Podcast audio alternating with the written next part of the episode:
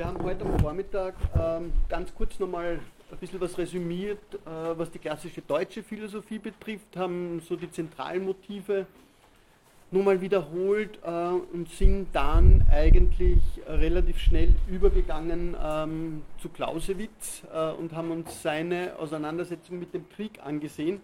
Ähm,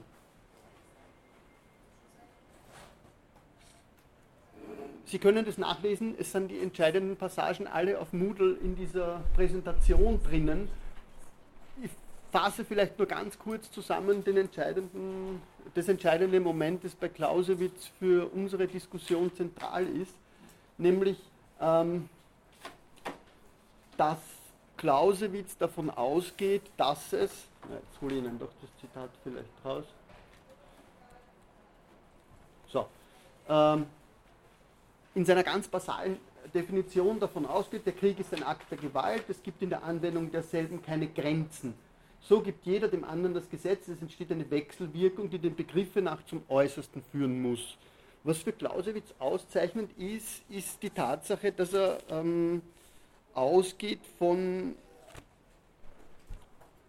einer Kritik an der traditionellen Idee, an der traditionellen Auffassung, dass der Krieg begrenzbar wäre. Also er spricht äh, von dem Krieg in seiner absoluten Gestalt, äh, von einem Ideal, auf das hin die konkreten Kriege tendieren. Der Krieg als abstrakter Begriff, auf den hin in der Realität durch dieses Gesetz der Wechselwirkung die Kriege hin tendieren, gleichwohl aber nie in dieser reinen Gestalt in der Realität sich sozusagen verwirklichen können. Es gibt immer, wie er das nennt, Friktionen, es gibt kontingente Bedingungen, unter denen diese Tendenz hin zum Äußersten, äh, zu dieser sozusagen radikalsten Verkörperung von Gewalt qua Krieg, an denen es sich gebricht. Ja, ähm, das Entscheidende ist, Clausewitz ähm, möchte, vierte Zeile von unten, dieses Gesetz der gegenseitigen Steigerung, das er in verschiedenen Ursachen begründet sieht, ähm, durchdenken. Und er tut es im Kontext seiner Zeit. Und da wird es dann spannend, wenn er nämlich im dritten Buch, ähm, vielleicht nur zuerst mal die klassische, große, bekannte äh, Definition, der Krieg nicht bloß ein politischer Akt, sondern ein wahres politisches Instrument, eine Fortsetzung des politischen Verkehrs, ein Durchführen desselben mit anderen Mitteln. Also für ihn gibt es da eine gewisse Kontinuität und er geht davon aus, dass der Krieg in gewisser Weise ähm, instrumentell Hand zu haben ist. Ja? Ähm, er hat eine Tendenz hin zum Äußersten, es verwirklicht sich in ihm, wie er da sagt, finde ich jetzt nicht, es ver verwirklicht sich in ihm diese, diese Dramatik der Gewalt, die dieses Streben zum Äußersten hin hat, aber er soll immer als Instrument verstanden werden. Im dritten Buch jedoch, wenn er das Ganze dann konkret betrachtet, nämlich vor dem Hintergrund der Französischen Revolution und der napoleonischen Befreiungskriege, äh, ändert sie die Sachlage ein bisschen so nämlich, wie es beim ganz jungen Clausewitz und dann beim alten Clausewitz der Fall ist, nämlich er geht ein bisschen, er weicht ein bisschen ab von dieser instrumentellen Auffassung des Krieges als Fortführung der Politik, als Instrument, das die Politik einsetzt, als diese anderen Mittel. Und er bringt äh, den Begriff des Volkes herein, äh, sozusagen angesichts der neuen Kriegs- Technologien und der neuen äh, sozusagen Ausgestaltung des Krieges als Volkskrieg, wie sie vor allem durch Frankreich äh, vorexerziert wurde, kann man jetzt wirklich sagen. Ja. Der Krieg war urplötzlich wieder eine Sache des Volkes geworden, eines Volkes von 30 Millionen, die sich alle als Staatsbürger betrachteten. Der Krieg wird da in gewisser Weise anders fokussiert, nämlich in Bezug auf das Subjekt, das in Hand hat. Es ist nicht mehr so, der Politiker in gewisser Weise, der da die instrumentellen Fäden spielt, zieht, sondern es ist plötzlich eine neue Kategorie herinnen, es ist das Volk herinnen. Und wie er dann weiter schreibt, ändern sich damit die Mittel. Ja? Vierte Zeile, oder ganz egal, man kann einmal das Ganze lesen, mit dieser Teilnahme des Volkes an dem Kriege trat statt eines Kabinetts und eines Heeres das ganze Volk mit seinem natürlichen Gewicht in die Waagschale. Nun hatten die Mittel, welche angewandt, die Anstrengungen, welche aufgeboten werden konnten, keine bestimmte Grenze mehr. Die Energie, mit welcher der Krieg selbst geführt werden konnte, hatte kein Gegengewicht mehr und folglich war die Gefahr für den Gegner die äußerste. Und gemäß dieser Gesetze der Wechselwirkung schaukelt sie natürlich damit nochmal, wenn die Gefahr die äußerste wird, schaukelt sie damit nochmal diese Tendenz natürlich weiter auf. Ähm, die Mittel, fünfte Zeile von unten, er nähert sich seiner absoluten Vollkommenheit, diesem abstrakten Begriff. Die Mittel, welche aufgeboten worden sind, hatten keine sichtbare Grenze, sondern diese verlor sich in der Energie und dem Enthusiasmus der Regierungen und ihrer Untertanen. Also diese, diese Grenz, dieses Durchlässigwerden der Grenzen, wo die Mittel plötzlich äh, in keiner Weise mehr ja, von einer Staatsräson beispielsweise oder von was anderem zu, zu reglementiert, zu gehegt sein scheinen, die ist das Entscheidende, das Clausewitz jetzt sieht. Und diese, diese energetische Vokabularik, die er da verwendet, ist natürlich bezeichnend. Die Energie der Kriegführung war durch den Umfang der Mittel und das weite Feld möglichen Erfolges sowie durch die starke Anregung der Gemüter ungemein erhöht worden. Das Ziel des kriegerischen Aktes war Niederwerfung des Gegners. Nur dann erst, wenn er ohnmächtig zu Boden liege, glaubte man innehalten und sich über die gegenseitigen Zwecke verständigen zu können. Das kriegerische Element wird also von allen konventionellen Schranken befreit. Und, das ist der entscheidende Punkt, auf den wir am Vormittag dann eigentlich auch hingekommen sind, äh, wenn er nämlich fragt, ja, was bedeutet diese konkrete Entwicklung jetzt, die natürlich mit einer Entwicklung in militärhistorischer Sicht einhergeht, andere Waffen äh, werden eingesetzt und so weiter.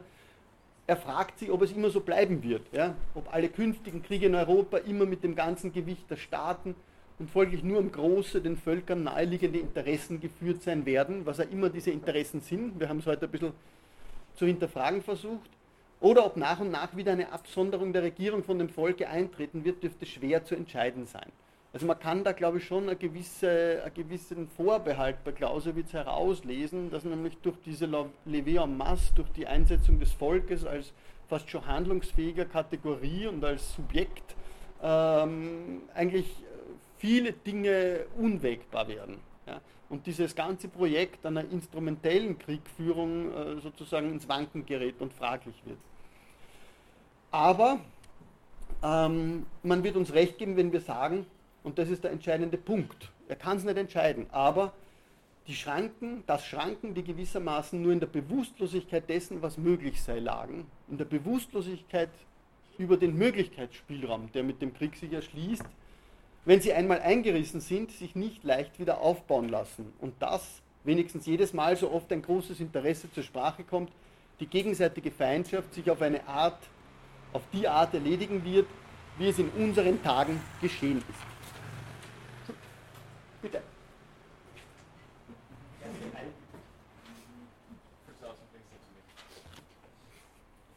Ach, Sie müssen nicht in die erste Reihe. Ähm, das, das, Entscheidende ist dieser Möglichkeitsspielraum, glaube ich, der sich da auftut. Da werden, da werden ganz neue sozusagen Dimensionen angesprochen. Schranken fallen weg. Ja? Und dieses Bewusstsein, das aus, sozusagen aus dieser Bewusstlosigkeit herausgerissen entsteht, ähm, schafft einen ganz neuen Horizont. Und ich würde sagen, das ist der Horizont, der dann in der Auseinandersetzung um den Krieg, in der Reflexion, in der philosophischen Reflexion auf den Krieg als ein Phänomen, das das gesamte menschlichen Praxis betrifft und zu zerstören in, in, in, der Lage ist, eigentlich relevant werden. Und das Entscheidende ist, es geht dann um das Gesamt der menschlichen Praxis. Und das ist eine, eine Reflexion, eine Überlegung, die man im 20. Jahrhundert dann findet, die dort natürlich besonders stark dann an die, an die technologischen Entwicklungen und vor allem an die Entwicklungen der Militärtechnologie gekoppelt sind. Ähm, ich finde, dass äh, so wie Clausewitz uns das dazu denken vorgibt, uns zu denken möglich macht, äh, dass man die konkrete Reflexion dann eigentlich äh, bei einigen Autoren findet die sich genau damit auseinandersetzen, wie unter den Bedingungen der Moderne und unter Moderne äh, sage jetzt nicht nur diese politische Moderne, wie sie Hobbes angedacht hat, sondern mit Moderne geht immer ein gewisses Unbehagen einher. Wir werden auch sehen, warum, äh, dass diese, diese Erfahrung, ähm, wie heißt es bei Freud, das heißt das Unbehagen der, an der Kultur, ähm, Vielfaches ist, dass sie aber vor allem sehr, sehr oft an den Krisensymptomen einer technologisch instrumentell verengten Weltauffassung des Menschen natürlich festmacht. Und einer der ersten, ähm, der sich damit auseinandergesetzt hat, war sicher Ernst Jünger, auf den ich jetzt zu sprechen kommen möchte. Nicht so sehr, weil man sagen kann, naja, das ist ein martialischer Diskurs, das ist ein, ein Diskurs, der im Gegensatz zu einer langen Periode, in der über den Krieg, vor allem auf Seiten der Linken, nicht gesprochen wurde, weil das eigentlich kein zentrales Thema war. Also das änderte sich erst eigentlich mit dem Beginn des 21. Jahrhunderts fast. Ähm, nein, nicht aus dem Grund, sondern weil er ein sehr hohes Sensorium für gesellschaftliche Entwicklungen hatte, die im Zusammenspiel mit Entwicklungen auf der Seite von Technologie und vor allem von am Krieg stehen, der in die Kapillare des Alltags eingreift und einwandert. Darunter wird dann vor allem dieses, ähm, dieses Stichwort der totalen Mobilmachung ähm, firmieren, äh, das, das er kreiert hat. Ähm,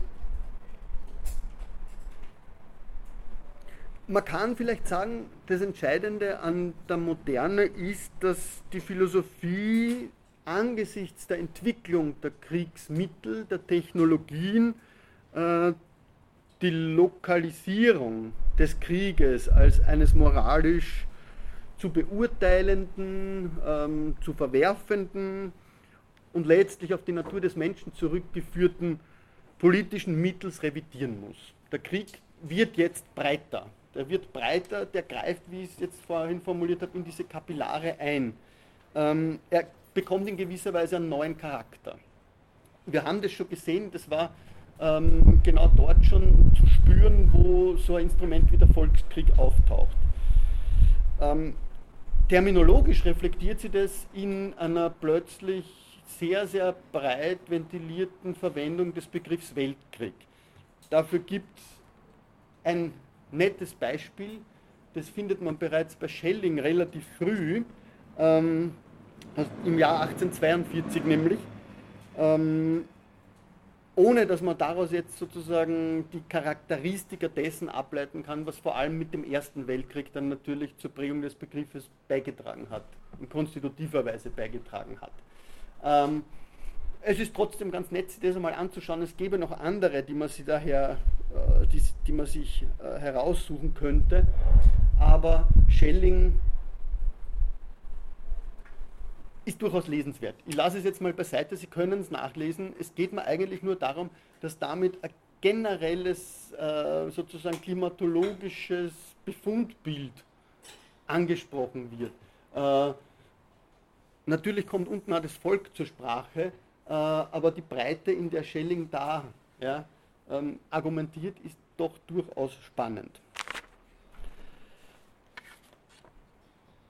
Ich komme gleich auf Münkler zu sprechen. Äh, die anderen beiden, die ich da noch nominieren würde, äh, sind Martin Heidegger, äh, den man jetzt natürlich aus gewissen Gründen einmal vielleicht auch nicht zu Wort kommen lassen will. Ich würde das ein bisschen anders sehen. Ich glaube nämlich, dass die Auseinandersetzung, die Heidegger über lange Jahre geführt hat, die vor allem vielen bekannt ist als Auseinandersetzung mit der abendländischen Metaphysik, in einem ganz engen Zusammenhang steht mit der Frage des Krieges auch. Wir werden das sehen an einem Text, den er die Überwindung der Metaphysik betitelt hat und in der er genau der Frage nachgeht, wie der Krieg in diesem Zusammenhang eine ganz, ganz entscheidende Rolle für das moderne Menschenbild spielt.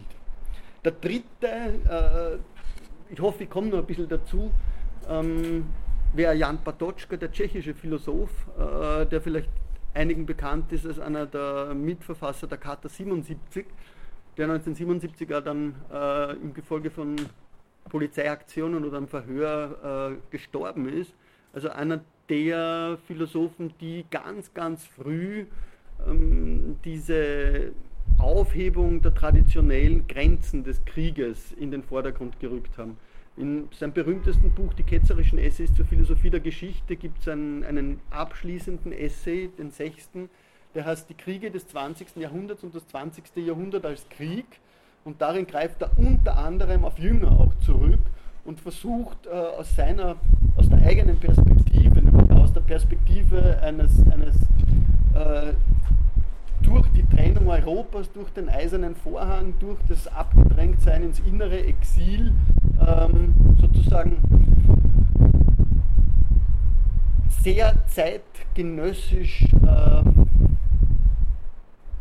von sehr zeitgenössischen Erfahrungen betroffenen Denkers äh, den Topos des Krieges zu durchdenken.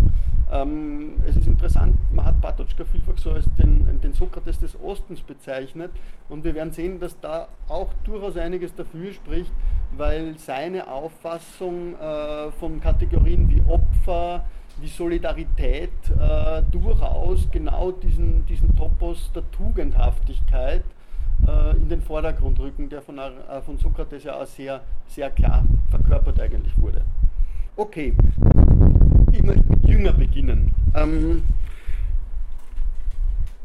sowohl Heidegger als auch Patočka greifen beide auf Jünger zurück. Von Heidegger gibt es mittlerweile einen umfangreichen, umfangreichen Band über Ernst Jünger, seine Auseinandersetzung mit Ernst Jünger.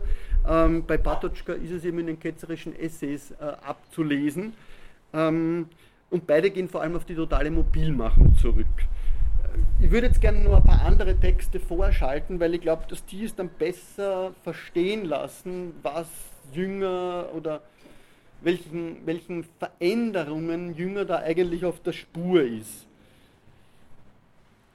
Vor allem ist es in diesem, ah, das ist jetzt noch nicht, das ist der Kampf als inneres Erlebnis. Es gibt ein ganz frühes Kriegstagebuch, das Wäldchen 125, äh, wo Jünger Kern eigentlich schon seine Gedanken zu Papier bringt. Ich schalte das vor, weil es da eine ganz, ganz generelle Aussage zum Krieg gibt, die man ansonsten vielleicht in der Deutlichkeit und Zugespitztheit nicht findet. Äh, Im Kampfaufsatz schreibt er, der Krieg ist die mächtigste Begegnung der Völker, während sich in Handel und Verkehr, bei Wettkämpfen und Kongressen nur die vorgeschobenen Spitzen Entschuldigung, berühren, kennt im Krieg ihre gesamte Mannschaft nur ein Ziel, den Feind. Der Krieg ist ebenso wenig eine menschliche Einrichtung wie der Geschlechtstrieb, er ist ein Naturgesetz. Deshalb werden wir uns niemals seinem Banne entwinden. Wir dürfen ihn nicht leugnen, sonst wird er uns verschlingen.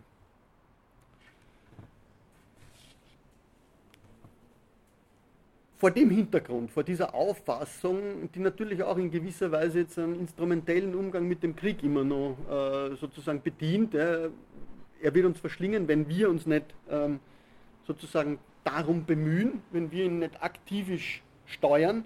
Äh, vor diesem Hintergrund statuiert Jünger, dass die wichtigste Fähigkeit, wie es hier steht, die ein Volk besitzen muss, die Führung großer Kriege in seine Berechnung zu ziehen wäre. Dies scheint aber, und damit geht es auf das Thema hin, um das es mir eigentlich zu tun ist, dies scheint nicht nur im Krieg, sondern auch im Frieden immer mehr zum Nachweis der Lebenstüchtigkeit zu werden. Diese Fähigkeit versteht er auch oder übersetzt er dann auch, äh, wie er das nennt, als eine Eignung zur schnellen, zur immer schnelleren Verwirklichung eines Programms. Und der Programmbegriff ist natürlich, äh, der, der wird mit ihm Programm, könnte man fast sagen. Ähm, vielleicht versteht man es besser, wenn man sie ähm, ansieht, was er damit im Übergreifenden sagen will. Die Organisationskraft, die Verzahnung der Industrie, die Arbeitskraft der Masse, die nationale Einstellung der Finanz, die Überlegenheit der Wissenschaft und ihre Verbindung mit dem Leben, der Ausbau der allgemeinen Bildung, Wer könnte alles nennen, was hier zusammenwirken muss in diesem Programm? Das Programm, um, den, um das es also einer sozusagen in Rüstung stehenden Nation eben nicht nur im Kriegfall gehen muss, und das haben wir sehr, sehr stark an die Nomoe erinnert, die wir ganz am Anfang gelesen haben. Ähm, das besteht darin, dass die Nation in der Lage sein müsse, als Ganzes sich darin einzubringen. Als ein Ganzes.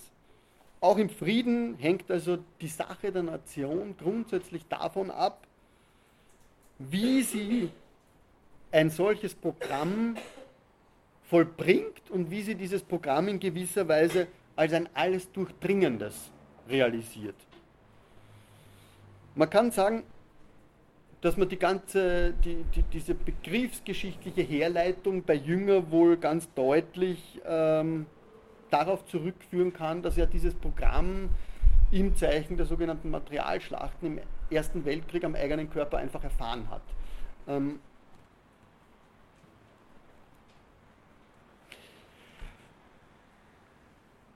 und in ihr damit gewissermaßen so etwas wie ein Vorbild ähm, für die Organisation der politischen Ganzheit sieht. In der totalen Mobilmachung wird der Gedanke, glaube ich, ganz nachvollziehbar von ihm dann jetzt in, in Worte gefasst. Das Entscheidende ist, dass es dabei eigentlich keineswegs jetzt um ein konkretes politisches Programm geht, ähm, sondern eigentlich, Entschuldigung, ja, als ein metaphysisches Prinzip von ihm zu verstehen gegeben wird. Allein schreibt er, es genügt, dieses unser Leben selbst in seiner vollen Entfesselung und in seiner unbarmherzigen Disziplin, mit seinen rauchenden und glühenden Revieren, mit der Physik und Metaphysik seines Verkehrs, seinen Motoren, Flugzeugen und Millionenstädten zu betrachten, um mit einem mit Lust gemischten Gefühl des Entsetzens zu ahnen, dass es hier kein Atom gibt, das nicht in Arbeit ist und dass wir selbst diesem rasenden Prozesse im tiefsten verschrieben sind. Bei Patočka wird später heißen, äh, das 20. Jahrhundert ist dem Krieg nicht nur verschrieben, sondern verfallen. In einer Art und Weise, dass es den überhaupt nicht mehr sozusagen reflektiert. Ich habe da jetzt was ausgelassen, ähm, das aber genau auch in dieselbe Kerbe schlägt, ja? ähm, wenn er nämlich über die Maschinisierung beispielsweise spricht. Ich glaube schon einmal gesagt zu haben, dass die zunehmende Maschinisierung der bewaffneten Macht merkwürdigerweise für den Einzelnen eine größere Selbstständigkeit und eine Befreiung vom Drill mit sich bringen muss. So auch hier. Der Kampf wird nicht mehr durch geschlossene, durch einheitliche Befehle geführte Menschenmassen, sondern durch die Beherrschung von Maschinen geführt. Und das ist es, was zum Ausdruck kommen muss. Also eigentlich ein eigenartiges Argument, äh, das aber gleichzeitig offensichtlich genau diesen Gedankengang nur fortschreiben will. Äh, Befreiung im Zeichen dieser totalen Maschinisierung, im Sinne dieser, dieser totalisierenden Mobilmachung eben. Ähm, ja, also man kann ein bisschen jünger lesen, man sollte das nicht zu viel tun, aber ich glaube, äh, manchmal kann man sich des Eindrucks nicht erwehren, den er da zeichnet. Ähm, wenn wir des Nachts Lastautomobile voll bewaffneter gegen zuckende Feuerwände fahren oder einen Panzerwagen sich bewegen sehen, in dem sich der Mensch verborgen hält und der als eine geheimnisvolle drohende Eisenmasse erscheint, wird eine stärkere Wirkung auf uns ausgeübt als durch den Anblick menschlicher Lineale, die sich im Stechschritt fortbewegen. Also das, das ist eine der Stellen, wo man die, die Diskussion um den technologischen Fortschritt in Verbindung mit, der, mit dem Militär, mit dem Krieg eigentlich sehr, sehr schön sehen kann. Sie fällt in einer Zeit, in der wir beginnen, die Maschine als schön zu empfinden und sie wird etwas von der Schönheit der Maschine besitzen, an der es nichts Überflüssiges gibt. Also sofort, also einerseits diese, diese, ähm, ja, diese Reflexion hin auf die Totalisierung, andererseits auf die Ästhetik. Jetzt habe ich kurz den Faden verloren, aber sagen Sie. Das ist der Futurismus natürlich total. Also ja. die Schönheit der Technik, die Schnelligkeit. Aber eben nicht nur als ästhetische Kategorie hier gefasst. Ja. Ich meine, Benjamin hat ja später Ästhetizismus und Faschismus sozusagen zusammengeführt. Äh, bei Jünger ist es, glaube ich, in erster Linie nochmal, und der hat sich ja sehr klug zu, zurückgehalten nach 33, ähm, es, es ist einerseits ja Futurismus, andererseits, glaube ich, geht es aber auch genau um dieses, um dieses totalisierende Motiv ganz noch stärker bei ihm. Ja. Auf der einen Seite ja die Faszination, auf der anderen Seite aber das Alldurchdringende. Und das scheinen mir zwei, zwei wichtige Facetten zu sein. Gut, und dann geht es natürlich aber weiter in der sozusagen ähm, auch über den Krieg und über den verlorenen Krieg hinausgehenden äh, Legitimation. Wenn man die Männer sieht, die schweigend Helm an Helm unter dem Gesang der Motore neuen Entscheidungen entgegengetragen werden, diese neue und eisenharte Rasse, die in allen Feuern gehärtet ist, so steigt der Wunsch auf, dass sie nicht alle dem Lande verloren gehen mögen. Dieses Geschlecht darf nicht vergehen wie ein Meteor, das nach nie gesehenem Glanze in der Nacht erlischt. Gut, Warum?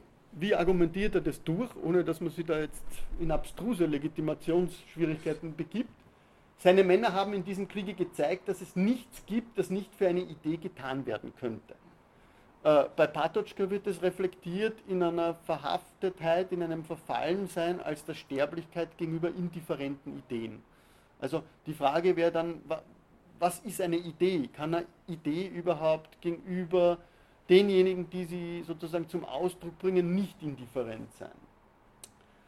Sie sind es, die das Gedächtnis und die Folgen ihrer Taten verwalten müssen. Ist auch eine interessante Formulierung, äh, wenn sozusagen das Gedächtnis der Taten und die Folgen äh, Gegenstand von reiner Verwaltung werden. Sie sind innerlich anderer geworden, das wird sich in allen Äußerungen offenbaren. Auf allen Gebieten stehen ihnen noch die größten Aufgaben bevor. Das Wäldchen 125, das donnernd und glühend in unserem Rücken versinkt, lässt seine Spuren in den Herzen der Überlebenden zurück. Auf diesen feurigen Inseln ist mehr geschehen, als man heute ahnt.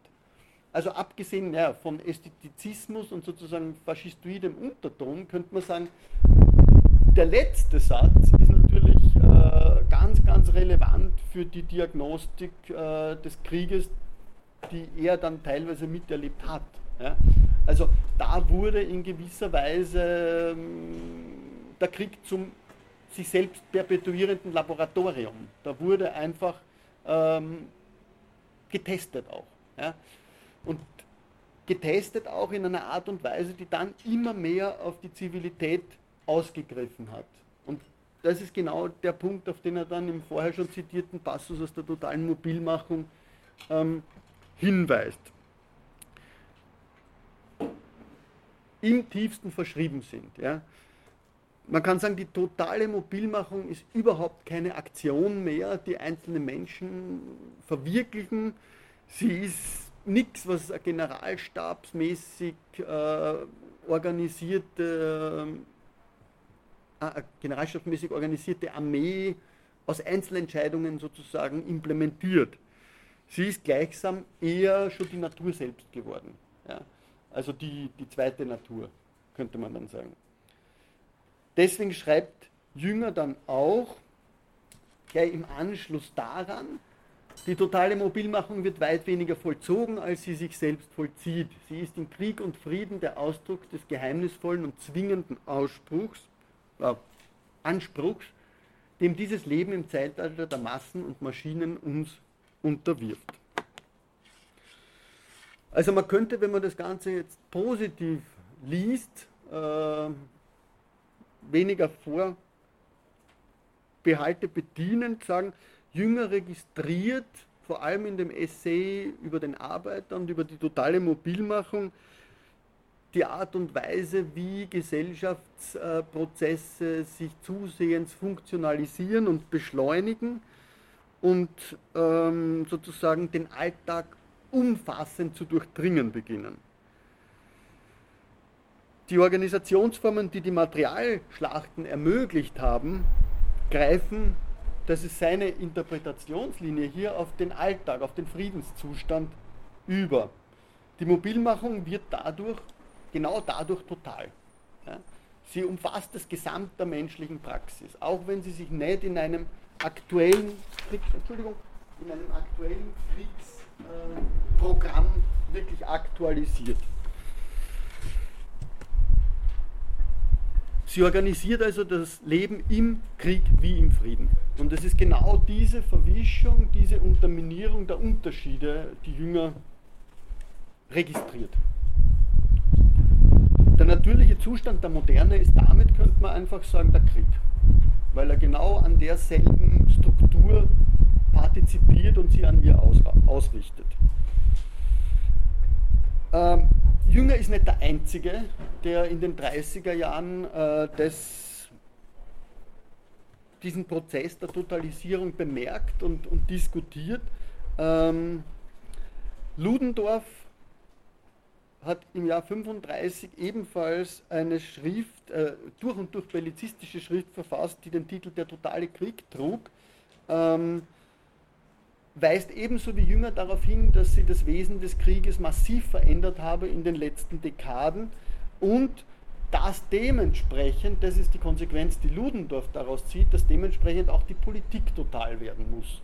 Äh, Konsequenz, die eigentlich bei Jünger so explizit zumindest nicht zu finden ist. Im Unterschied zu Jünger könnte man dann noch weiter argumentieren, glaubt Ludendorff auch daran, äh, dass der Krieg, wie er das formuliert, wortwörtlich die höchste Auszeichnung oder Äußerung des völkischen Lebens wäre.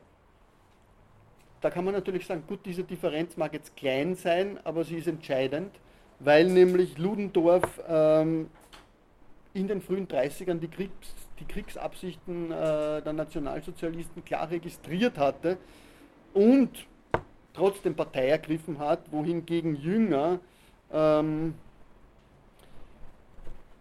in einer Essay wie beispielsweise über den Arbeiter ganz klar nationalistisch argumentiert hat, aber sich nach 1933 mit sämtlichen politischen Äußerungen eigentlich zurückgehalten hat.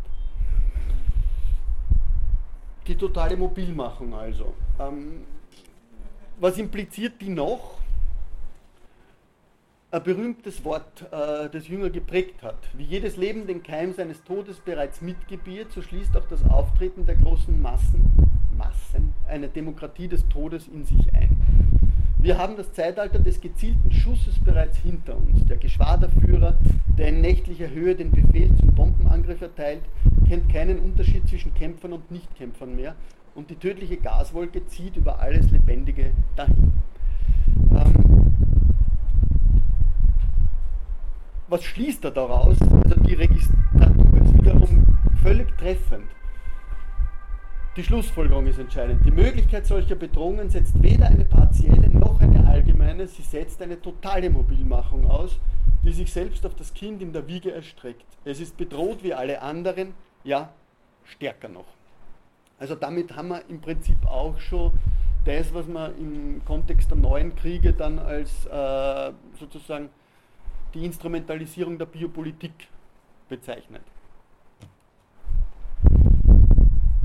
Wir haben aber vorher gesagt, es geht ihm eigentlich nicht darum, dass man damit ein technologisches Prinzip, äh, einen technologischen Kern vor allem ins Auge fassen müsste, sondern äh, etwas tiefergehendes. Vorher habe ich von einem metaphysischen Prinzip gesprochen. Er bringt es auch explizit äh, in der Schrift auf den Punkt. Die technische Seite der Mobilmachung ist indes nicht die entscheidende. Ihre Voraussetzung liegt vielmehr, wie die Voraussetzung jeder Technik, tiefer. Wir wollen sie hier als die Bereitschaft zur Mobilmachung ansprechen. Diese Bereitschaft war in allen Ländern vorhanden. Der Weltkrieg ist einer der populärsten Kriege gewesen, die die Geschichte kennt. Bei Patočka finden Sie das auch, wenn er in dem Essay über das 20. Jahrhundert als Krieg schreibt, dass der Krieg auf der einen Seite als dieses große, äh, diese große Freisetzung einer akkumulierten Energie auf der einen Seite auftritt und auf der anderen Seite als Spektakel. Also lang bevor Guy Debord über die Gesellschaft als Spektakel noch nachgedacht hat, hat Patočka den Krieg seinerseits als eines der entscheidenden, sozusagen spektakulären Ereignisse äh, der Spätmoderne bereits nachgedacht. Gut, ähm, machen wir weiter, dass wir ein bisschen äh, drei zumindest durchkommen und einen kleinen Ausblick, kleiner als ich gerne wollte, auf die neuen Kriege vielleicht noch führen. Nämlich kommen wir zu Heidegger. Heidegger ähm, hat in diesem Text über die Überwindung der Metaphysik äh, auch diese Rede vom Weltkrieg übernommen. Man könnte, wenn man Heidegger jetzt positiv liest, ohne dass man sich jetzt in die Diskussion um die schwarzen Hefte und diesen seinsgeschichtlichen Antisemitismus äh, vertiefen will, was wir hier nicht können jetzt, äh, könnte man sagen, dass Heidegger sicher Mitte der 30er bereits ganz deutlich wahrgenommen hat, ähm, inwiefern die Nationalsozialisten neue technische Organisationsformen und Organisationsmittel nicht nur zur Kriegsführung, sondern eben auch zur Totalisierung der politischen Herrschaftsstruktur, die sie aufziehen wollten, herangezogen hat. Er hat in dem Sinne auch Jüngers Essay über die totale Mobilmachung und den Essay über den Arbeiter sozusagen als Plattform für seine interpretatorischen Versuche herangezogen, um das zu dekonstruieren, was er die technische Moderne nennt. In den Beobachtungen, die er dann in den frühen 50ern äh, zusammengetragen hat, in den Vorträgen und Aufsätzen zum Thema Überwindung der Metaphysik, nimmt er genau diesen Gedanken Jüngers jetzt wieder auf, um sie aber philosophisch zu vertiefen. Die metaphysische Begründung, die man bei Jünger für die totale Mobilmachung findet, wird bei Heidegger in eine ganz andere Perspektive eingerückt, nämlich in eine, aller Heidegger in eine seinsgeschichtliche. Er schreibt, die Weltkriege und ihre Totalität sind bereits Folgen der Seinsverlassenheit. Sie drängen auf die Bestandssicherung einer ständigen Form der Vernutzung. In diesen Prozess ist auch der Mensch einbezogen, der seinen Charakter, der wichtigste Rohstoff zu sein, nicht mehr länger verbirgt. Also die Terminologie ist wiederum, Sie finden es bei Patočka dann auch, ja, der spricht davon, dass eigentlich die Kriege äh, der Inbegriff dieser Akkumulation von Energie sind, in denen auch der Mensch wortwörtlich vernutzt wird. Also er verwendet eigentlich die gleichen äh, Vokabeln wie Heidegger, dessen Schriften er aber abgesehen von den frühen nicht kannte. Der Mensch ist der wichtigste Rohstoff, weil er das Subjekt aller Vernutzung bleibt, so zwar, dass er seinen Willen unbedingt in diesem Vorgang aufgehen lässt und dadurch zugleich das Objekt der Seinsverlassenheit wird. Die Weltkriege das ist dann die Konsequenz, sind die Vorform der Beseitigung des Unterschieds von Krieg und Frieden. Welche Beseitigung nötig ist, da die Welt zur Unwelt geworden ist, zufolge der Verlassenheit des Seienden von einer Wahrheit des Seins.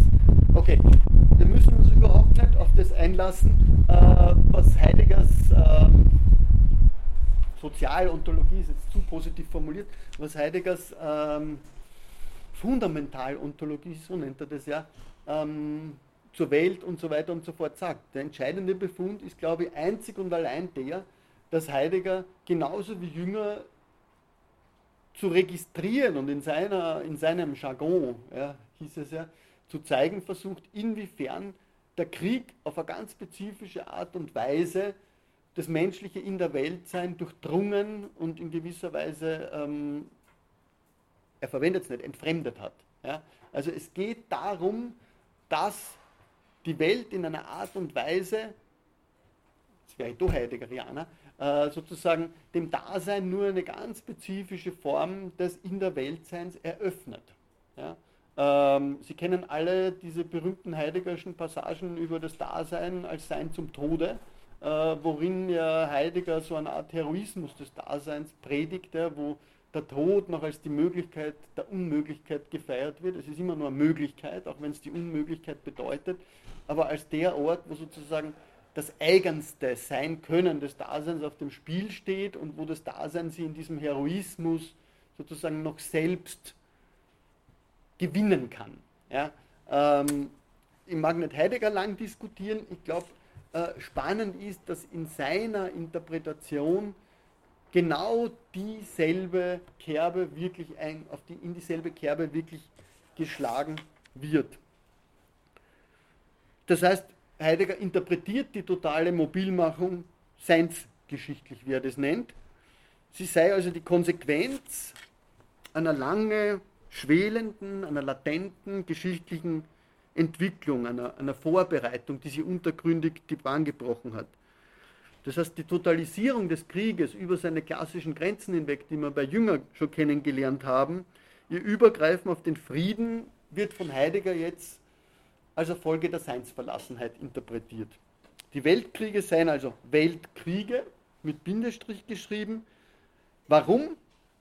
Die Vorform einer Welt herstellend, in der die Normalität kriegerisch ist. Das meint er mit dem Terminus Unwelt. Die Welt verändert sich hin zur Unwelt. Ähm, man muss natürlich den Unterschied zwischen Jünger und Heidegger, glaube ich, sehen. Das ist ein ganz anderer interpretatorischer Zugang. Ähm, totale Mobilmachung als seinsgeschichtliche Verstellung der Welt. Ja. Heideggers Phänomenologie, Heideggers frühe Phänomenologie ist eine Phänomenologie der Welt, in der sie die Möglichkeiten dem Dasein erschließen. Äh, Möglichkeiten, die es aber als seine eigensten erst sozusagen zu ergreifen hat. Ähm, das, das ist nicht das, worum es Jünger geht. Ja? Es ist nur in, in der Konsequenz, glaube ich, sehr, sehr ähnlich. Oder in, in der Konsequenz dessen, was daraus abgeleitet wird, nämlich diese Unterlaufung, diese Unterminierung der Differenz von Krieg und Frieden. Welt, einmal ein bisschen heideggerianisch, Welt bedeutet im seinsgeschichtlichen Sinne die ungegenständliche Wesung der Wahrheit des Seins für den Menschen, sofern dieser dem Sein wesenhaft übereignet ist. Also, wenn der späte Heidegger dann davon spricht, ja, dass das Sein den Menschen anspricht, ja, dann ist ganz offensichtlich diese, dies, diese ontologische Differenz, wie er das nennt, von Seiendem und Sein in dieser neuen Zeit des Weltbildes, wie er sagt, in dieser neuen Epoche dermaßen in Vergessenheit geraten, dass alles nur mehr in Kategorien des Seienden sozusagen dekliniert wird. Ja? Der Zugang zum Sein ist vergessen. Das ist ja die große Ouvertüre von Sein und Zeit. Aber hier wird jetzt deutlich, inwiefern die Technik, von ihm als Gestell bezeichnet, eine so eine massive Seinsvergessenheit sozusagen entwickelt hat, dass der Mensch sie überhaupt nur mehr in Kategorien von Energie, von Rohstoffen, von Nutzbarkeit verstehen kann. Und damit schließt er, schließt er seine Überlegungen mit denen Jüngers im Prinzip zusammen. Das heißt, die Totalisierung dieser Organisationsformen erweist sich als eine ausschließliche, wie er das auch formuliert, also ausschließliche Betreibung des Seienden. Das Seiende ist der alleinige Horizont, in dem aufgrund seiner Zweckdienlichkeit und so weiter und so fort, seiner Zuhandenheit, ähm, der Mensch seine Möglichkeiten erfasst. Daraus resultiert, wie er formuliert, im Zeitalter der ausschließlichen Macht der Macht, die Macht als etwas, das sich nur in dieser Vernutzbarkeit des Seienden finden lässt, das heißt des unbedingten Andranges des Seienden zum Verbrauch in die Vernutzung, ist die Welt zur Unwelt geworden, sofern das Sein zwar weh ist, aber ohne eigenes Walten. Okay, wir sind wirklich Heideggerianer jetzt. Ähm, ich glaube trotzdem, dass man in diesen Passagen relativ gut erkennt, was er will. Ja? Nämlich die Konsequenzen der Seinsvergessenheit, die Konsequenzen des Vergessens der ontologischen Differenz in ihren konkreten Wirkungen in einer Gesellschaftsformation, die sozialtechnologisch über den Krieg funktioniert, uns vor Augen zu führen. Die Welt, kann man sagen, die Welt der Wahrheit des Seins, wie er das hier nennt, äh, jene Welt, die er später dann als das Geviert interpretiert hat, werde durch diese Macht der Macht, durch diese ausschließliche Fokussierung auf die Macht die sie als Energie, die sie als Vernutzbarkeit und so weiter äh, zu erkennen gibt. Das heißt, durch einen sich totalisierenden Zug, der allem Seienden zugesprochen wird, verhindert.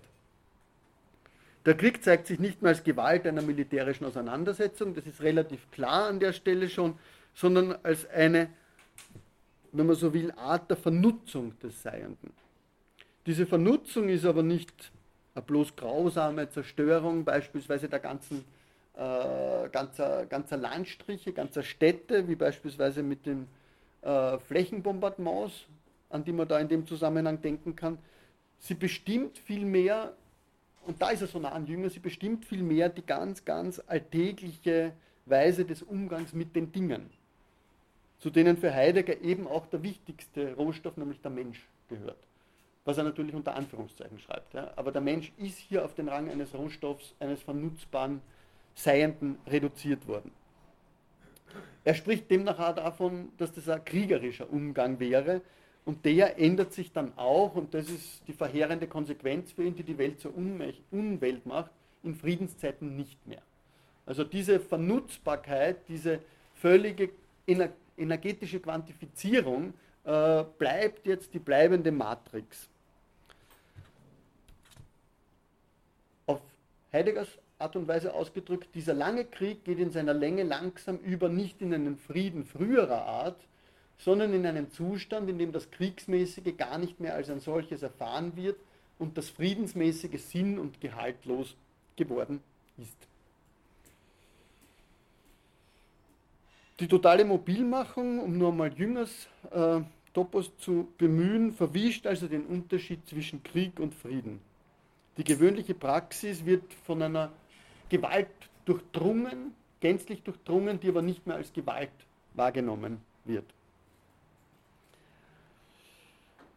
Heidegger hat diese Analyse des Krieges, ich habe schon gesagt, in seine Analyse der Technik mit einbezogen, die er ja als äh, Auslegung des Gestellcharakters der Technik vorgetragen hat und sie als eben eine seinsgeschichtliche Deutung der Weltkriege vorgeschlagen.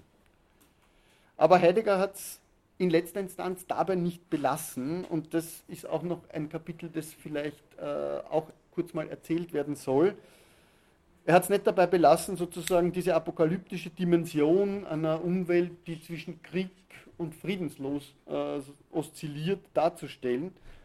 Ähm, er sieht im Krieg auch noch eine weitere Bedeutung, die man in gewisser Weise aber erst wieder wachrufen muss.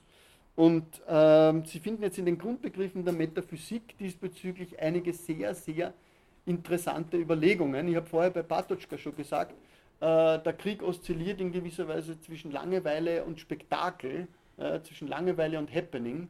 Und ähm, Heidegger versucht dem Ganzen einen ganz anderen Tonus noch abzugewinnen. Er fragt im Kontext äh, seiner Analyse der Langeweile, und das sollte man vielleicht aufmerken. Wir müssen erst wieder rufen nach dem, der unserem Dasein einen Schrecken einzujagen vermag. Denn wie steht es mit unserem Dasein, wenn ein solches Ereignis wie der Weltkrieg im Wesentlichen spurlos an uns vorübergegangen ist? Man kann das jetzt natürlich sehr kritisch äh, beargwöhnen. Ähm, in erster Linie glaube ich, dass er jetzt über den Ersten Weltkrieg hier schreibt. Ähm, spurlos in dem Sinne, dass man diese, diese Art und Weise, wie diese Gewalt sozusagen unsichtbar in die Kapillare der Gesellschaft eingedrungen ist, nicht mehr aufmerkt, sondern dass die eben sozusagen die gängige Ökonomie der Wahrnehmung überhaupt verkörpert. Ja? Zum einen. Ähm, Wie steht es mit unserem Dasein, könnte man so salopp mit Heidegger also formulieren, wenn ein solches Ereignis wirklich spurlos vorübergegangen ist? Die in der Langeweile versinkende Welt braucht in gewisser Weise, wie er das formuliert, einen Stoß. Ansonsten droht das Dasein einzuschlafen. Das erinnert jetzt ganz stark an Hegel, äh, an seine Überlegungen zum Krieg, die aus dieser bloßen Betriebsamkeit, äh, der aus dieser bloßen Betriebsamkeit herausreißen soll, ähm, um die Lehre dieser Langeweile eben wieder zu zerbrechen und etwas aufzubrechen. Dieser Augenblick, den bindet Heidegger eben an ein Erschrecken. An Erschrecken äh, oder an ein, einen Schrecken, der selbst den Schrecken des Weltkrieges, wie er schreibt, noch in Frage stellen müsste oder überbieten müsste. Das ist eine sehr hyperbolische Gedankenfigur natürlich. Was kann diesen Schrecken nur überbieten?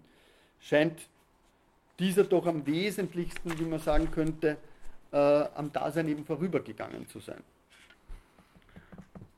Es lässt sich nicht sagen, welcher Schrecken den Schrecken des Weltkriegs überbieten kann. Das, das vermag auch Heidegger nicht zu sagen.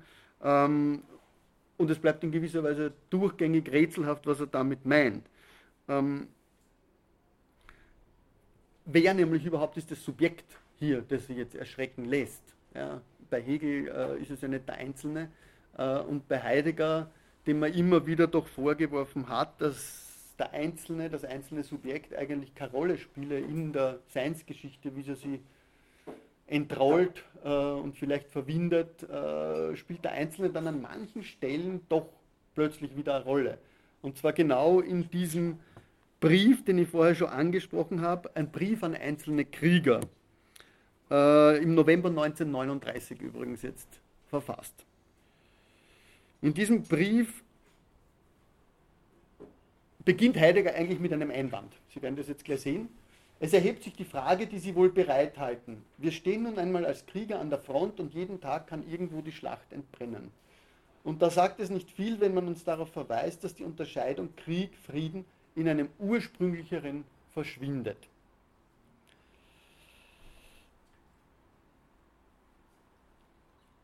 Der Einwand gegen Heidegger, ich habe schon gesagt, dass der Einzelne in der Seinsgeschichte keine Rolle mehr spielt, äh, ist damit schon einmal in einer gewissen, gewissen Weise entkräftet. Aber wo will er jetzt hin? Gewiss, jener Hinweis will auch nicht sagen, dass jetzt das kriegerische Dasein bedeutungslos geworden sei. Im Gegenteil, es muss diesmal anders als je in einem bisherigen Kriege von dem Einzelnen übernommen werden. So, dass weder Kameradschaft noch Gemeinschaft eine wesentliche Stütze bieten können. Aber dieses Übernehmen ist, meine ich, kein bloßer Heroismus zum unausweichlichen Realen, sondern ist wesentlich mehr, nämlich die unsichtbare und ganz unöffentliche und deshalb nach heutigen Gewohnheiten besonders schwere Bewahrung jener einzigen Entscheidung zwischen dem Vorrang des Seienden als Machenschaft und der Stille des Seins als dem Ereignis, in dem sich eine künftige Entgegnung des Menschen, des fernsten Gottes, dem wachen Herzen zuwinkt und es in ein gewandeltes künftiges Handeln hinausträgt. Ähm, ich finde den Text deswegen eigentlich ganz bemerkenswert, weil daran mehreres deutlich wird. Also zum einen sieht man, dass Heidegger die Bedeutung des kriegerischen Daseins, die Bedeutung der Erfahrung von Krieg in einer seinsgeschichtlichen Verwandlung verortet. Das heißt, in einer Verwandlung hin vom Vorrang des Seienden als Machenschaft hin zur Stille des Seins. Das ist mal die seinsgeschichtliche Facette. Wenn er in dem Zusammenhang von einer verpassten Möglichkeit spricht, dass das Schrecken der Weltkriege ja diese, ähm, diese tiefe Langeweile zugunsten einer anderen Grundstimmung nämlich hätte öffnen können, aufbrechen können, genau diese Möglichkeit möchte er jetzt eigentlich zu denken geben. Jetzt, also das heißt 1939, das muss man sich auch nochmal vergegenwärtigen. Er lenkt die Aufmerksamkeit des Kriegers auf die Entscheidung, die ihm der Krieg eröffnen könnte. Man kann jetzt darüber nachdenken, ob an der Auseinandersetzung um die Bedeutung des einzelnen kriegerischen Daseins ähm, mit welchen anderen Topoides zusammengespannt wird. Wenn man Heideggers Schriften aus der Zeit sie ansieht, braucht man sich dann nicht zu wundern. Es ist natürlich ganz klar eine Denkfigur, nämlich das Opfer. Und zwar das Opfer für die Wahrheit des Seins aber.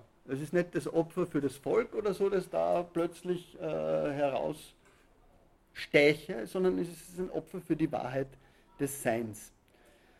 Man könnte sogar vielleicht nachweisen, dass Heidegger gegen Ende des Krieges, wie zum Beispiel Jaspers auch damals, darauf hoffte, dass der Weltkrieg eine tiefere Verwandlung des Menschentums bewirken könne.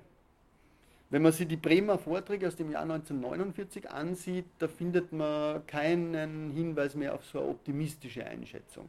Also auch da wäre Heidegger davon ausgegangen, dass sie diese latente Unterminierung von Krieg und Frieden eigentlich nur noch stärker festgefressen fast hätte. Gut, also man kann dann, wenn man Heidegger sehr, sehr positiv liest, und ich folge da den, den Überlegungen von Peter Travny, der ja auch ähm, der durchaus äh, kritisch diskutierte, also Herausgeber der schwarzen Hefte Heideggers ist, ähm, doch, weil ich denke, dass Heidegger zumindest eine Zeit lang, also von Mitte, späten 30er Jahren bis vielleicht, pardon, gegen Ende des Zweiten Weltkrieges im Krieg irgendwo diese Möglichkeit gesucht hat, äh, die Notwendigkeit in eine andere Geschichtlichkeit, in ein anderes Stadium der Geschichtlichkeit erfahren zu können. Der Krieger, von dem vorher die Rede war, der Krieger könnte für Heidegger die Aufgabe dieser, wie er schreibt, besonders schweren Bewahrung jener einzigen Entscheidung zwischen dem Vorrang des Seienden als Machenschaft und der Stille des Seins als dem Ereignis übernehmen. Na, ich habe den Text nicht da, das ist dann der nächste. Ähm, das bedeutet nicht, dass der Krieger diese Entscheidung gewissermaßen selbst vollziehen kann oder auch evozieren kann. Er könne die Entscheidung nur treffen, wenn sie sich ihm eröffnet. Er könne sie nur bewahren in gewisser Weise. Das heißt, das ist sozusagen Heideggers Stoßrichtung, er könne sie bewahren, um grundsätzlich den nihilistischen Komplikationen oder der so, sich klar abzeichnenden Entscheidungslosigkeit einer Welt, in der Krieg und Frieden nicht mehr unterscheidbar sind, dadurch entkommen.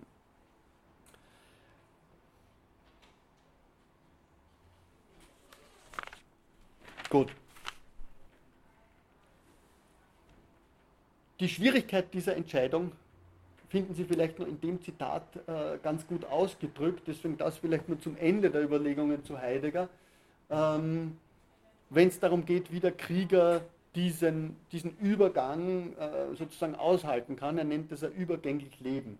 Schwer und deshalb echtes Gewicht in das Dasein legend ist das übergänglich Leben, auf der Brücke jener Spannweite des Herzens sich zurechtfinden und auf die kleinen Abwege des Trostes verzichten. Das liest sie jetzt aus der Feder Heideggers wie äh, sehr lakonisches Brevier, könnte man eigentlich sagen. Ähm, der Krieger lebt natürlich einerseits immer im Bewusstsein des möglichen Todes und über die Brücke jener Spannweite läuft er zu dieser Möglichkeit vor. Also da taucht dieser Gedanke des Vorlaufens in den Tod auf. Er läuft vor und verzichtet, wie Heidegger annimmt oder annehmen möchte, darauf, sich zu zerstreuen. Ja? Äh, die kleinen Abwege des Trostes, die von übergänglich Leben, von dieser grundsätzlichen Ausgesetztheit ablenken. Uneigennützig handelnd wäre also wiederum der ganz, ganz klar griechische Topos, auf den er hier rekurriert. Und er schreibt, der Krieger lebt uneigennützig handelnd in der Nähe des Daseins. Also er bleibt übergängig. Das macht vielleicht deutlich, wieso Heidegger genau in diesen Jahren dann permanent, äh, wenn es vom Leben und Sterben des Kriegers, äh, wenn er vom Leben und Sterben des Kriegers handelt, wenn er permanent von einem Opfer spricht, das aber nicht ein Opfer für ein konkretes Volk eigentlich sein soll. Machen wir die Causa Heidegger zu, die ist kompliziert genug. Ähm, ich glaube, wenn man sich diese Stellen ansieht, sind zwei Sachen relevant. Ja, zwei Sachen, die, die man relativ äh, gewinnbringend auf unser Thema hin jetzt fokussieren kann. Nämlich auf der einen Seite äh, diese Auseinandersetzung mit Jünger, diese Übernahme der totalen Mobilmachung in seinsgeschichtlicher Perspektive und der Versuch dann doch gegenüber dieser großen totalisierenden Geste der Heideggerschen Fundamentalontologie von Sein und Zeit der Rolle des Einzelnen an anderen Stellenwert zuzuschreiben. Man kann sich natürlich fragen, ob die vollständige Reduktion des Einzelnen auf äh, Agamben würde sagen, auf das opferbare Leben äh, dem Ganzen wiederum gerecht wird und äh, sozusagen wirklich einen Ausweg bietet. Dazu müsste man sich vielleicht ein bisschen näher in Heidegger hinein vertiefen, eine Möglichkeit, die wir leider nicht mehr haben. Äh, ich würde stattdessen gerne noch kurz zu Patočka kommen ähm, und das jetzt eher ein bisschen thesenartig äh, auch formulieren. Patočka hat in diesen sogenannten ketzerischen Essays zur Philosophie der Geschichte und besonders in dem die Kriege des 20. Jahrhunderts und der 20. Jahrhundert als Krieg, ähm, ich glaube, viele Gedanken Jüngers und Heideggers übernommen, aber er hat ihnen eine ganz eigene Wendung noch einmal gegeben. Er weist vor allem darauf hin, äh, dass zwischen dem Ersten Weltkrieg, den er als die Katastrophe des 20. Jahrhunderts bezeichnet, und dem Zweiten Weltkrieg ein ganz gewichtiger Unterschied besteht. Nämlich der Erste Weltkrieg ähm, verweist, nicht zuletzt in den Schriften Jüngers, die wir uns angesehen haben, ähm, hat eine ganze Reihe von Deutungen, von philosophischen Deutungen hervorgebracht. Der Zweite Weltkrieg behauptet, äh, Patočka da habe nichts Ähnliches hervorgebracht. Und er habe zum Zweiten äh, kein Ende gehabt. Er sei in etwas Eigenartiges übergegangen, das weder wie ein Krieg noch wie ein Frieden aussah. Also die erste These kann man auf jeden Fall mal einfach aufgrund äh, gewisser empirischer Evidenzen in Frage stellen. Der Zweite Weltkrieg hat natürlich auch philosophische Interpretationen hervorgebracht. Was ein bisschen interessant ist, dass er Hannah Arendts Werk in dem Zusammenhang nicht nennt, obwohl er das anderwo zitiert. Ähm, ich glaube, der Stoßpunkt der ganzen Überlegung ist dann vielleicht ein bisschen ein anderer. Warum ist jetzt die große Frage, warum war dem so? Ähm, warum hat er kein Ende? Warum ist er in diesen eigenartigen Zustand übergegangen? Patočka sieht den Grund dafür in einem Versäumnis, nämlich alle betrachteten den Krieg ähm, vom Gesichtspunkt, wie er das nennt, des Friedens, des Tages und des Lebens unter Ausschluss der dazugehörigen Nachtseite. Dieser Gesichtspunkt wenn man den einnimmt, verhindert es für diesen tschechischen Philosophen zu erkennen, dass der Krieg etwas Deutendes hat. Und äh, was, was das besagen will, das äh, gilt es vielleicht noch herauszuarbeiten.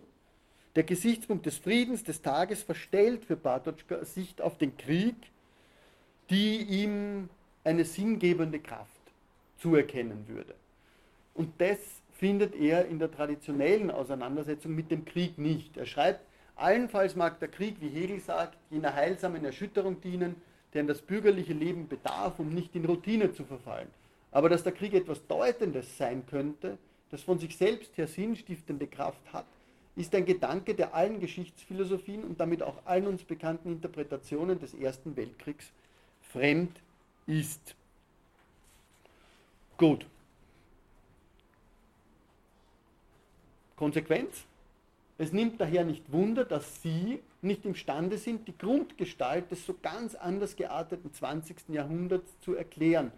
Denn dieses Jahrhundert ist eine Epoche der Nacht, des Krieges und des Todes. Nicht erklären lässt sich aus ihnen der eigentliche Inhalt dieses Jahrhunderts und seine tiefe Verfallenheit an den Krieg. Man könnte jetzt länger und müsste länger darüber nachdenken, was, äh, was Patočka mit, mit der Nacht und mit dem Tag meint. Ja? Äh, er gibt eigentlich nirgendwo dafür eine umfassende Erklärung. Er spricht zum Beispiel aber dafür, ähm, dass die Geschichte des Westens insgesamt von einem Verlust dieser Nächtlichkeit gezeichnet sei, dass sie sich äh, zu sowas wie einer Lichtmetaphysik entwickelt hätte. Ähm, man kann in dem ganzen Zusammenhang, und müsste sie vielleicht näher anschauen, wie an manchen Stellen der abendländischen Philosophie diese Kritik an, an dieser Metapher des Lichts, des Lumen Naturale, der Evidenz, der Einsicht, der Transparenz und so weiter und so fort, wie sie im Zeichen von Ideen generiert wird, natürlich schon reflektiert wurde. Ich meine, das hat ein Zeitgenosse von Bartoschka gemacht, Levinas, der in seinem ersten Hauptwerk Totalität und Unendlichkeit genau auch diesen Begriff der Totalisierung eingeführt hat, um zu zeigen, wie das kategoriale Moment, das Moment der Einsichts, Einsicht nehmenden, Einsicht verlangenden Vernunft, ja, das Numen Naturale wiederum, eine ganz spezifische Gewaltsamkeit impliziert, die, wie er das nennt, den Anspruch des anderen überhaupt nicht wahrnimmt. Ja. Also da gibt es Konvergenzen zwischen den beiden, die man sich einmal näher anschauen müsste. Gibt kaum noch Arbeiten dazu, die das herausgearbeitet haben.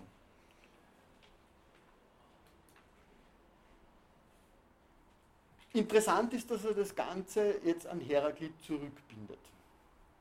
Die Menschheit wolle, argumentiert er, trotz der maßlosen Härte der Geschichte nicht begreifen, dass das Leben nicht vom Gesichtspunkt des Tages aus zu verstehen ist, also vom bloßen Fristen und Akzeptieren, sondern auch vom Gesichtspunkt des Kampfes der Nacht aus des Polemos. vom Standpunkt des Tages aus betrachtet, bedeutet für einen Einzelnen das Leben alles. Es ist der höchste Wert, den es für ihn gibt. Für die Kräfte des Tages hingegen ist der Tod nicht existent. Sie verhalten sich so, als gäbe es ihn gar nicht, oder sie planen den Tod distanziert und statistisch ein, als bedeute er eine bloße Übergabe der Funktionen. Patočka, und ich kürze es jetzt ab, damit ich zumindest nur fünf Minuten was über die neuen Kriege sagen kann und wie man die ausgehend von der ganzen Diskussion äh, vielleicht auch philosophisch behandeln kann.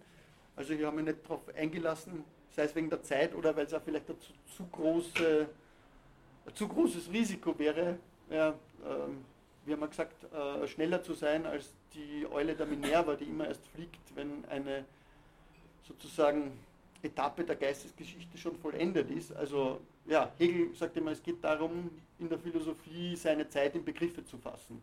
Ich glaube, das ist genau die große Schwierigkeit, die alle Denker haben, alle Denkerinnen haben, die sich mit dem Krieg auseinandersetzen. Sie stehen da sozusagen vor einer unabgeschlossenen Geschichte, die besonders dort, wo sie die Erfahrungen des Krieges massiv transformieren, ja, akzelerativ fast da transformieren im Zeichen von beschleunigten Technologien und so weiter, äh, sie wirklich schwer tun, das denkerisch jetzt ähm, zu, zu versammeln und zu durchdenken.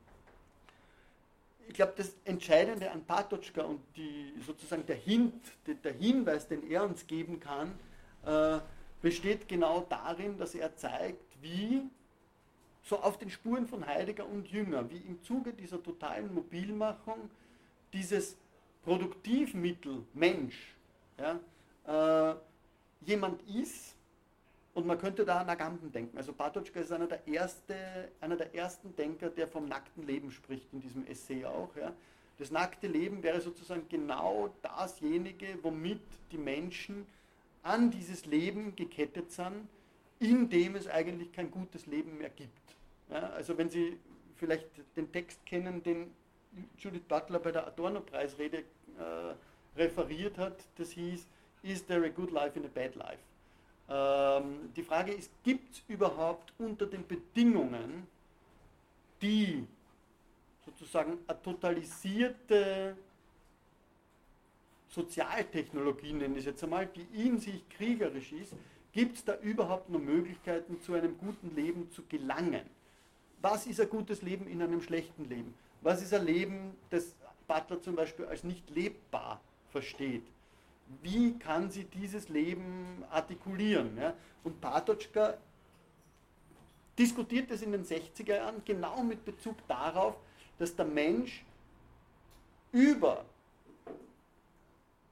diese Drohung des Todes, den er aber nur rein abstrakt begreifen will, sich in einer Art und Weise an das Leben fesseln lässt, die diese kriegerische Ausbeutung dann möglich macht.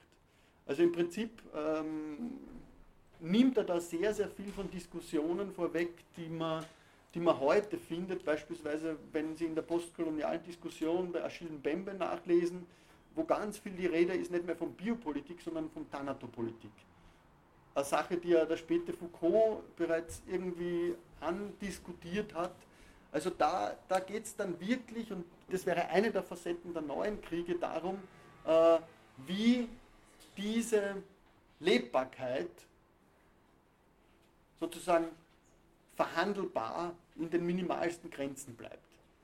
Und Patočka sagt, wir hätten eigentlich die Möglichkeit, dass wir diese entfremdet, dieses entfremdete Verständnis unseres Lebens äh, überschreiten könnten. Wir hätten die Möglichkeit, zum Durchbruch zu gelangen, zu dieser Metanoia, von der er spricht, nämlich in einer ganz spezifischen Erfahrung, die uns der Krieg eben auferlegt. Ja, das Erfahrung, die sie denkerisch nicht behandeln lässt, die aber eigentlich die Möglichkeit einer Umkehr eröffnen soll, ganz so wie es bei Heidegger gegenüber Jünger ja schon der Fall ist, wenn er vom einzelnen Krieger ausgeht. Ähm, Patočka hat eigentlich in seiner, äh, wofür er am bekanntesten ist, ist seine, seine Schrift Die Bewegung der menschlichen Existenz. Und dort versucht er zu zeigen, äh, etwas in Anlehnung an Hegel, aber eigentlich darüber hinaus und anders grundiert, positiver grundiert, äh, wie man die Anthropologie sozusagen als eine dreifältige Bewegung verstehen kann. Also Bewegung der Verankerung, der Selbstverlängerung und des Durchbruchs, wie er das nennt. Und der Durchbruch wäre etwas, das man Erfahrungen des Opfers beispielsweise macht. Für Patočka, der völlig ähm, areligiös in gewisser Weise argumentiert, kommen da dann durchaus auch Figuren wie Christus rein, aber auch ganz, ganz andere. Sie brauchen nur Jan, an Jan Ballach zu denken, an die Selbstverbrennung. Äh, das wäre eine ganz klassische Figur eines, eines Opfers, das keine relativen, äh, keine relativen Zwecke verfolgt. Und welche Erfahrung ist es? Und daran entscheidet sich natürlich äh, sehr, sehr viel. Ja, Patočka nominiert die Fronterfahrung und das ist ganz klar, warum die für ihn so entscheidend ist. Ja? Weil dann nämlich teilweise bereits mit dem Zweiten Weltkrieg und danach, vor allem dann mit dem, mit dem Kalten Krieg, die Erfahrung der Front, die Unterscheidung von Front und Hinterland radikal wegzufallen beginnt. Das ist eine der eines der entscheidenden Kriterien der neuen Kriege, dass man das eigentlich nicht mehr so festmachen kann. Also die Kriege verlieren diese klare Lokalisierung, sie verlieren diese klare Festschreibung, wo das stattfindet. Sie sind in zeitlicher Hinsicht nicht mehr fixierbar, sie werden endemisch, sie werden sogenannte Low-Intensity-Conflicts. Äh, wir haben vorher schon gehört, die Unterscheidung zwischen äh, Combatants und Non-Combatants äh, wird fraglich. Wir haben plötzlich Enemy Non-Combatants, wie die Amerikaner das nennen. Äh, also alle diese klaren, in dem Fall wirklich heteronormativen Binaries werden fraglich. Und Bartoschka sagt, äh, angesichts solcher Erfahrungen, angesichts der Tatsache, dass der Krieg sozusagen endemisch wird und dass wir in diesen schwelenden Krieg sozusagen übergehen, müssten wir diese Schlüsselerfahrungen Kantscher Begriff, eigentlich auf diese Schlüsselerfahrungen zurückkommen, in denen sich äh, die Möglichkeit anzeigt, dass der Mensch da noch ausbrechen kann aus dieser kriegerischen Logik.